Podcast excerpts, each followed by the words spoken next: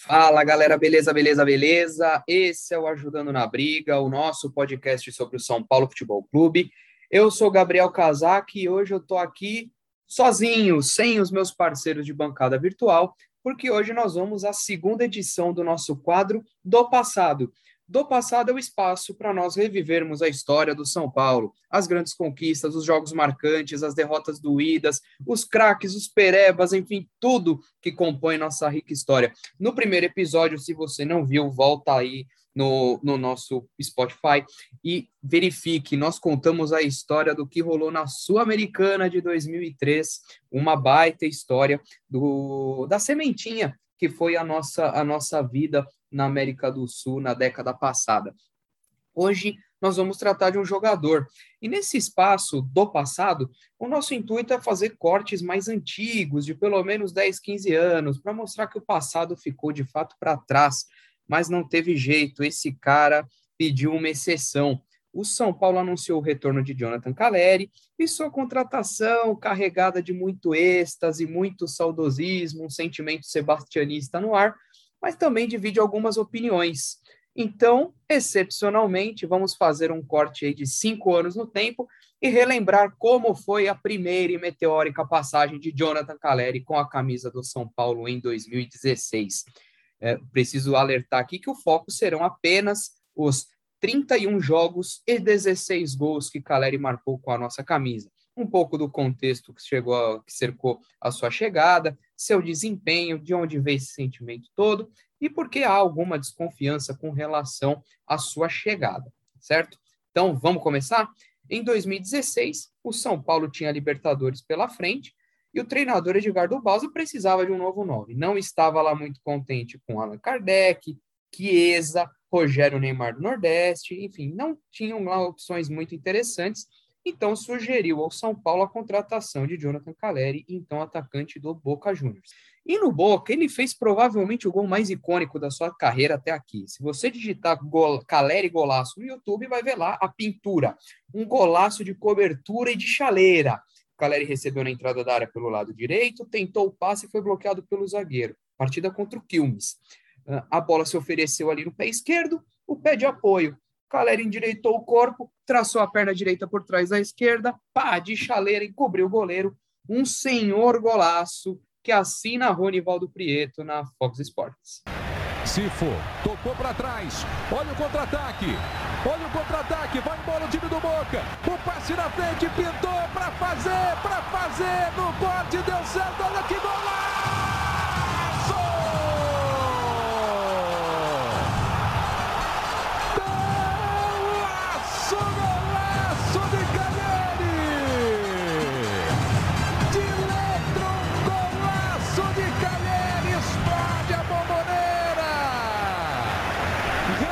Que golaço, que golaço foi esse. Então, com 23 gols em, 20, em 59 jogos pelo Boca e esse golaço no currículo, é, Caleri chegou. E a sua estreia foi contra o César Vallejo no Peru pela pré-Libertadores. O São Paulo foi a campo com Caleri no banco e os seguintes 11 titulares: Denis, Bruno, Breno, Rodrigo Caio e Mena, Hudson, Thiago Mendes, Paulo Henrique Ganso e Michel Bastos, Centurion e Allan Kardec. Jogo difícil, São Paulo perdia por 1 a 0 quando aos 13 do segundo tempo, Calera entrou no lugar de Allan Kardec e apenas oito minutos mais tarde deu um senhor cartão de visitas ao torcedor tricolor. Lançamento magistral de Paulo Henrique Ganso, Caleri ganha na corrida, no corpo, toma a frente do zagueiro, goleiro adiantado, tapa de cobertura, um golaço. Tira o time do sufoco, empolga a torcida. Vamos ver o gol de estreia de Caleri na voz de Galvão Bueno. Esse risco vai correr mesmo. E olha ele por aí, tocando por cobertura. Olha o gol! Olha o gol! Olha o gol!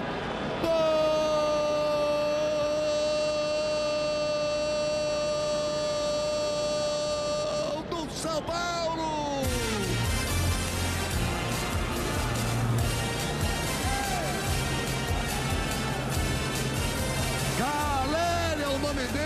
Casa dizia isso. Bom jogador, bom atacante.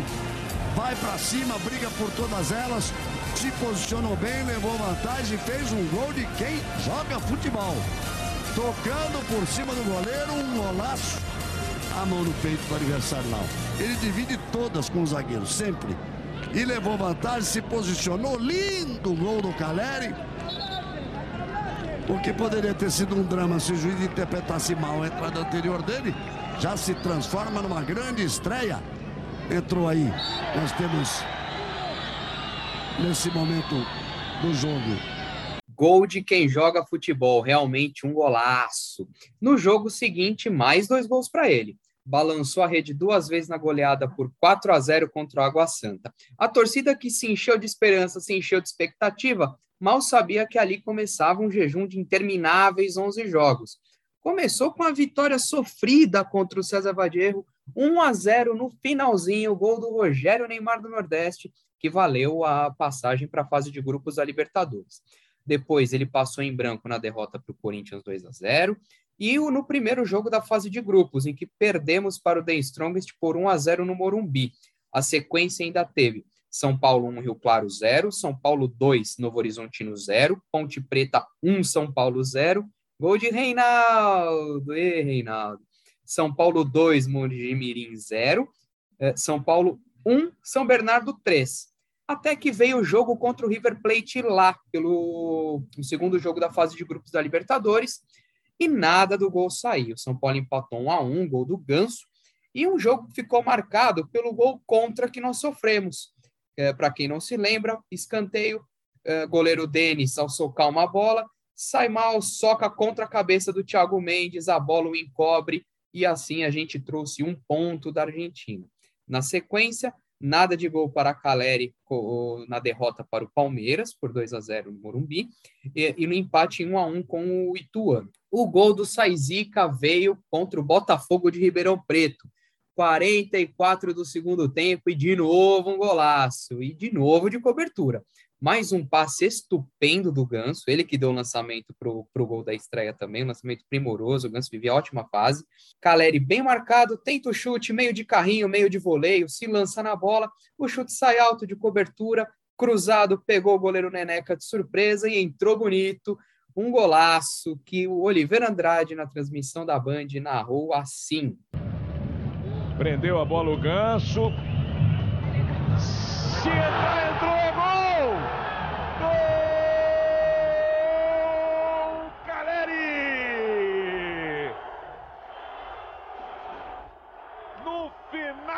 Jogo acha um gol o São Paulo. Que bola do Caleri!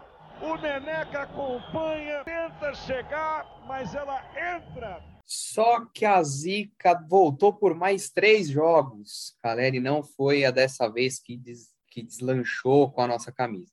Empates contra Santos e Linense, ambos por 1 a 1 e a vitória contra o Oeste por 2 a 1 Até que veio o jogo do divisor de águas. São Paulo e Trujilhanos no Morumbi, quarto jogo pela fase de grupos da Libertadores. O São Paulo até então havia perdido para o Strongest em casa, né, no caso no Pacaembu, uh, empatado com o River, uh, fora de casa, e empatado contra o Rillanos na Venezuela. Então a classificação estava sob risco, era vencer ou vencer, e o São Paulo fez o que se esperava. 6 a 0 no famoso jogo dos quatro gols de Caleri um de cabeça, um de pênalti, um de rebote de pênalti e outro de contra-ataque sozinho para fechar a conta.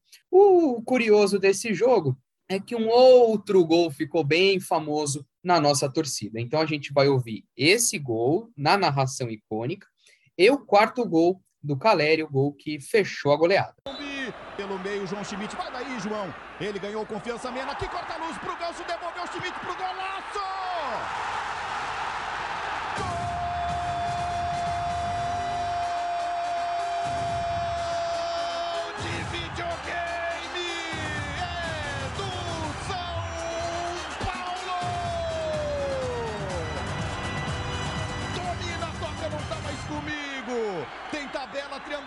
Ultrapassagem, que São Paulo é esse?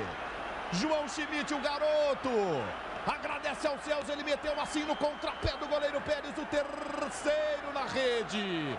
A gente tá olhando. Olha ver. só o Lucão, Lucão do campo de defesa pro Caleri, vai fazer mais um. Bota na rede, Caleri!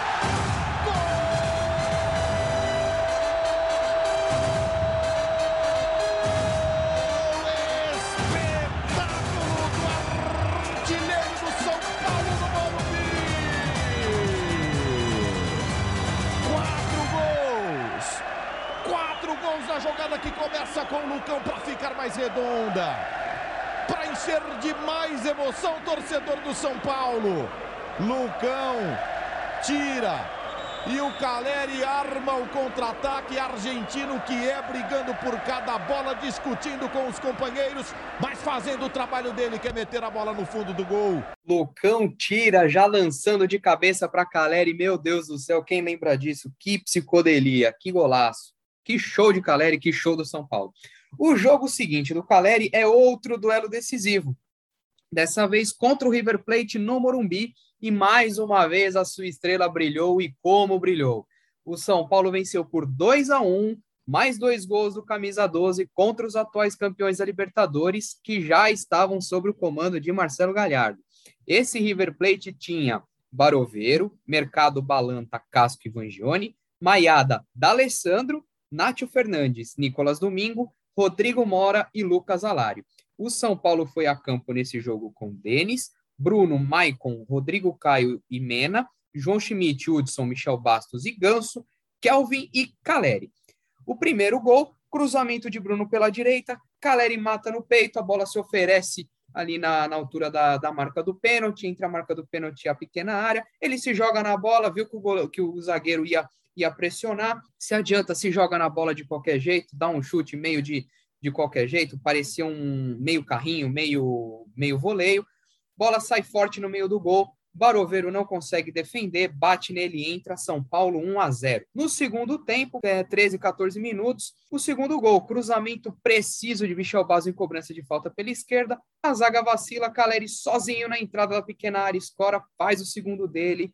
Morumbi explode São Paulo 2 a 0 e só dependendo de si para seguir na Libertadores outra grande jornada de Caleri com a nossa camisa. E o segundo gol a gente vai ouvir na voz do Kleber Machado.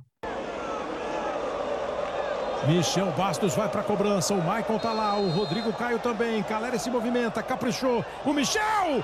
Gol!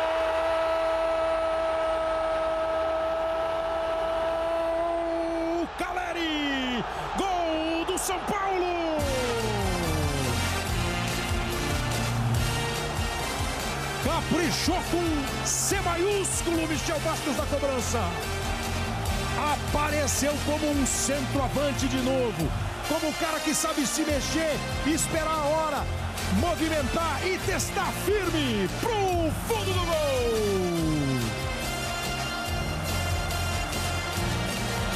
No momento em que estava mais apertado, no momento mais desconfortável do jogo, a defesa da mole. A defesa deu mole, a defesa deu mole, Caleri não perdoa. O próximo jogo de Caleri é uma partida também muito emblemática na nossa história. É a eliminação nas quartas de final do Paulistão daquele ano para um tal de Osasco Aldax. Uma derrota por 4 a 1 em que o São Paulo saiu atrás no placar, Caleri empatou, é, fez o seu golzinho, mas não teve jeito. São Paulo perdeu por 4 a 1 e é o famoso Audax do professor Fernando Diniz, que tinha Sidão, Camacho, Ítalo, Tietê e companhia. O clima de decisão não parou por aí. Já na partida seguinte que Caleri foi a campo, era o jogo contra o The Strongest em La Paz, valendo vaga para as oitavas da, da Copa Libertadores. São Paulo sai atrás do placar e a derrota lhe tirava de, do torneio. Aos 44 do segundo tempo, Caleri, ele de novo, o senhor Libertadores, empata o jogo e recoloca o São Paulo no mata-mata, colocando uma gasolina na fogueira do jogo. No segundo tempo, uma partida dramática. Aos 48 do segundo tempo, lembrando que é, era um jogo na altitude, é, 48 do segundo tempo, Denis expulso é, e faz com que o Maicon, God of Zaga, vá para o gol para agarrar os últimos instantes e aturar a pressão boliviana que existia. O Maicon foi obrigado a fazer algumas intervenções e foi bem, e foi bem. Dá quem diga melhor que o Denis até. É, mas, em razão dos ânimos exaltados, ao final do jogo, classificação assegurada após o empate por 1 a 1 é, o Caleri recebeu o vermelho ali na confusão, então ele perderia o jogo de ida das oitavas de final contra o Toluca, que acabou sendo o grande concerto do Centurion fez os dois gols na vitória por 4 a 0 na partida de ida. Então, no jogo da volta, o Caleri retorna ao time, não fez gol, mas trouxe a classificação, apesar da derrota por 3 a 1 Esse Toluca tinha um tal de Cueva, que vocês sabem o que aconteceu uns meses depois. Os dois jogos seguintes do, do Caleri foram as quartas de final com o Atlético Mineiro, em que passou em branco tanto na nossa vitória no Morumbi por 1 a 0 como na derrota lá no, Mine, no, no Horto por 2 a 1 mas nós trouxemos a classificação para as semifinais. Caleri também passou em branco na derrota contra o Internacional por 2 a 1 no Morumbi pela segunda rodada do Campeonato Brasileiro. Foi voltar a campo só na oitava rodada no Morumbi contra o Vitória em uma partida muito especial. Vitória do São Paulo por 2 a 0. Caleri abriu o placar após cruzamento açucarado de Matheus Reis e Lugano fechou a conta.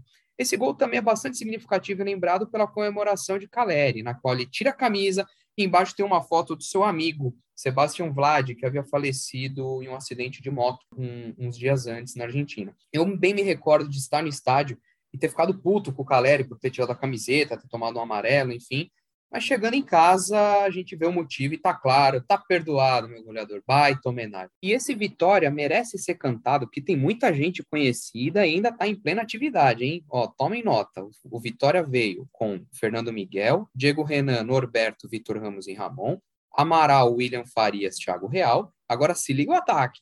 Dagoberto, Chiesa e Marinho. Essa patota aí era treinada pelo Wagner Mancini o Caleri voltou com tudo. Já na rodada seguinte, mais dois gols marcados contra o Flamengo. Um empate por 2 a 2 mas mais dois gols para Jonathan Caleri. Um, na, um, tocando na saída do goleiro e outro de cabeça, também se antecipando. Um cruzamento que ele se antecipa ao goleiro. Marca um belo gol. Um gol que eu diria lá International Star Soccer do Super Nintendo. Foi um, um gol bem interessante que mostra o faro artilheiro. Na sequência, passou em branco nas três oportunidades que entrou em campo. Nas derrotas para o Santos por 3 a 0 Ponte Preta por 1 a 0 e para o Atlético Nacional. Sim, no jogo válido pela Libertadores, primeira partida da semifinal, perdemos por 2 a 0, dois gols de Borja, Maicon expulso de maneira bastante juvenil e controversa, São Paulo em maus lençóis, uma má noite, uma má partida que fizemos. E, bem, agora nós tínhamos 2 a 0 contra, mas se você fez as contas aí, você viu que faltam um jogo e um gol.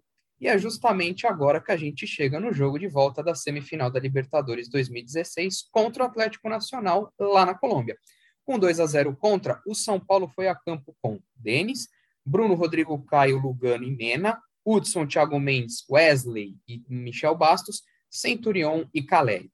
As substituições no segundo tempo foram o Kardec no Hudson, o Luiz Araújo no Centurion e o Carlinhos no Mena. Logo aos nove minutos, um sopro de esperança. Michel Bastos cruza, Caleri ganha de cabeça e abre o placar. É o último gol de Caleri, mais um gol cheio de esperança, que quase, o quem sabe, que manteve o sonho vivo da, da, da, pela vaga na final da Libertadores. Vamos ouvir o gol da esperança. Você viu ali o Berrio, Boca Negra na marcação, Michel Bastos consegue o cruzamento. Lá vem Caleri, subiu de cabeça, gol!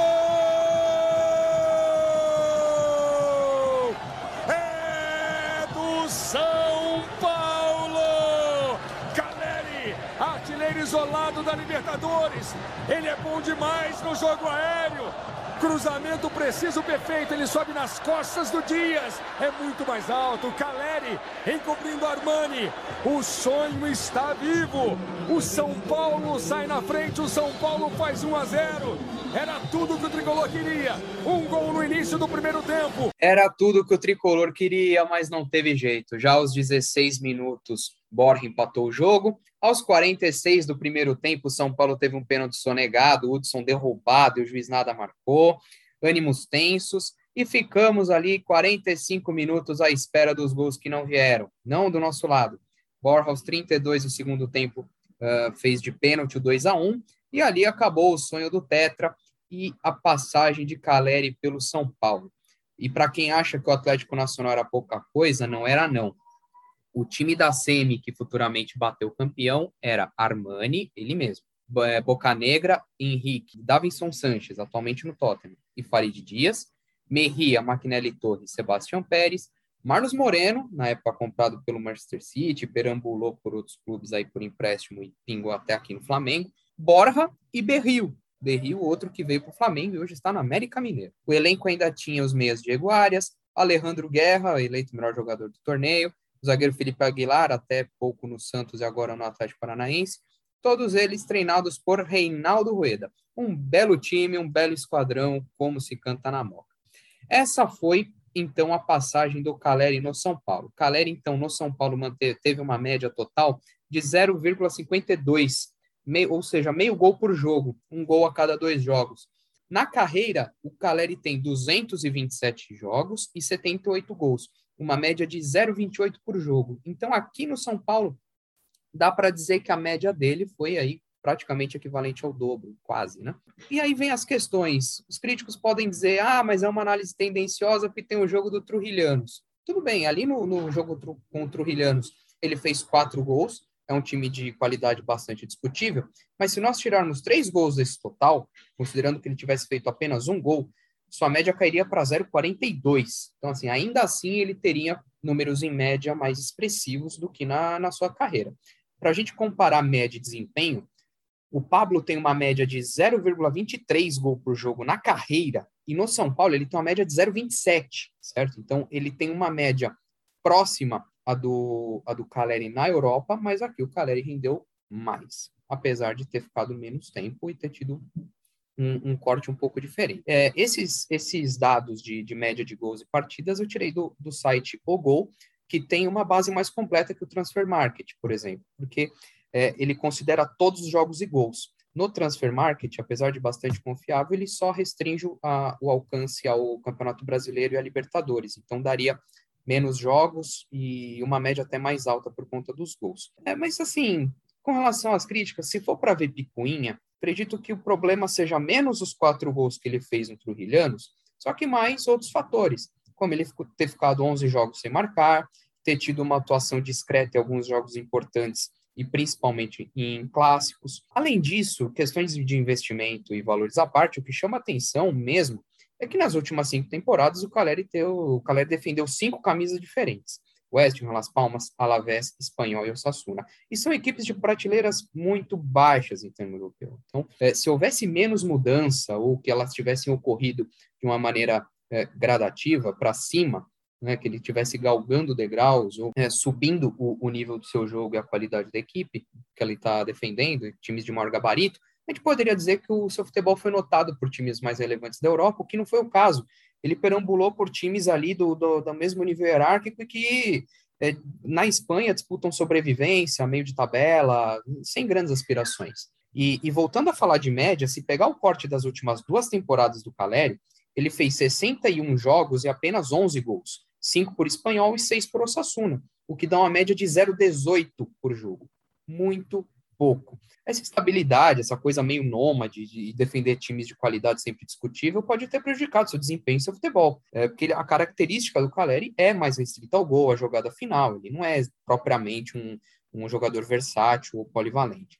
Mas fato é que não dá para pagar que aqui no São Paulo, quando precisou, ele teve lá. É, ainda que não fosse em gols, ele esteve presente em luta, em dedicação e presença quando o time passou a Corona Libertadores, quando o time, é, quando o time passou a Corona Libertadores, ele classificou, manteve a chama acesa da classificação logo no início, enfim, ele foi um ele foi o símbolo de um time limitado que quase ergueu o tetra, né? E agora com, com um elenco mais qualificado, ele pode ser o goleador de hierarquia, para usar o termo que o Balsa tanto gostava, de hierarquia, é, pode ser o cara que o São Paulo tanto busca para o comando de ataque. Seja como for, essa foi a história de Jonathan Caleri em sua primeira passagem pelo São Paulo. E seja esteja você mais cético ou seja você mais empolgado, certamente não vemos a hora de estarmos todos juntos no Morumbi lotado, gritando.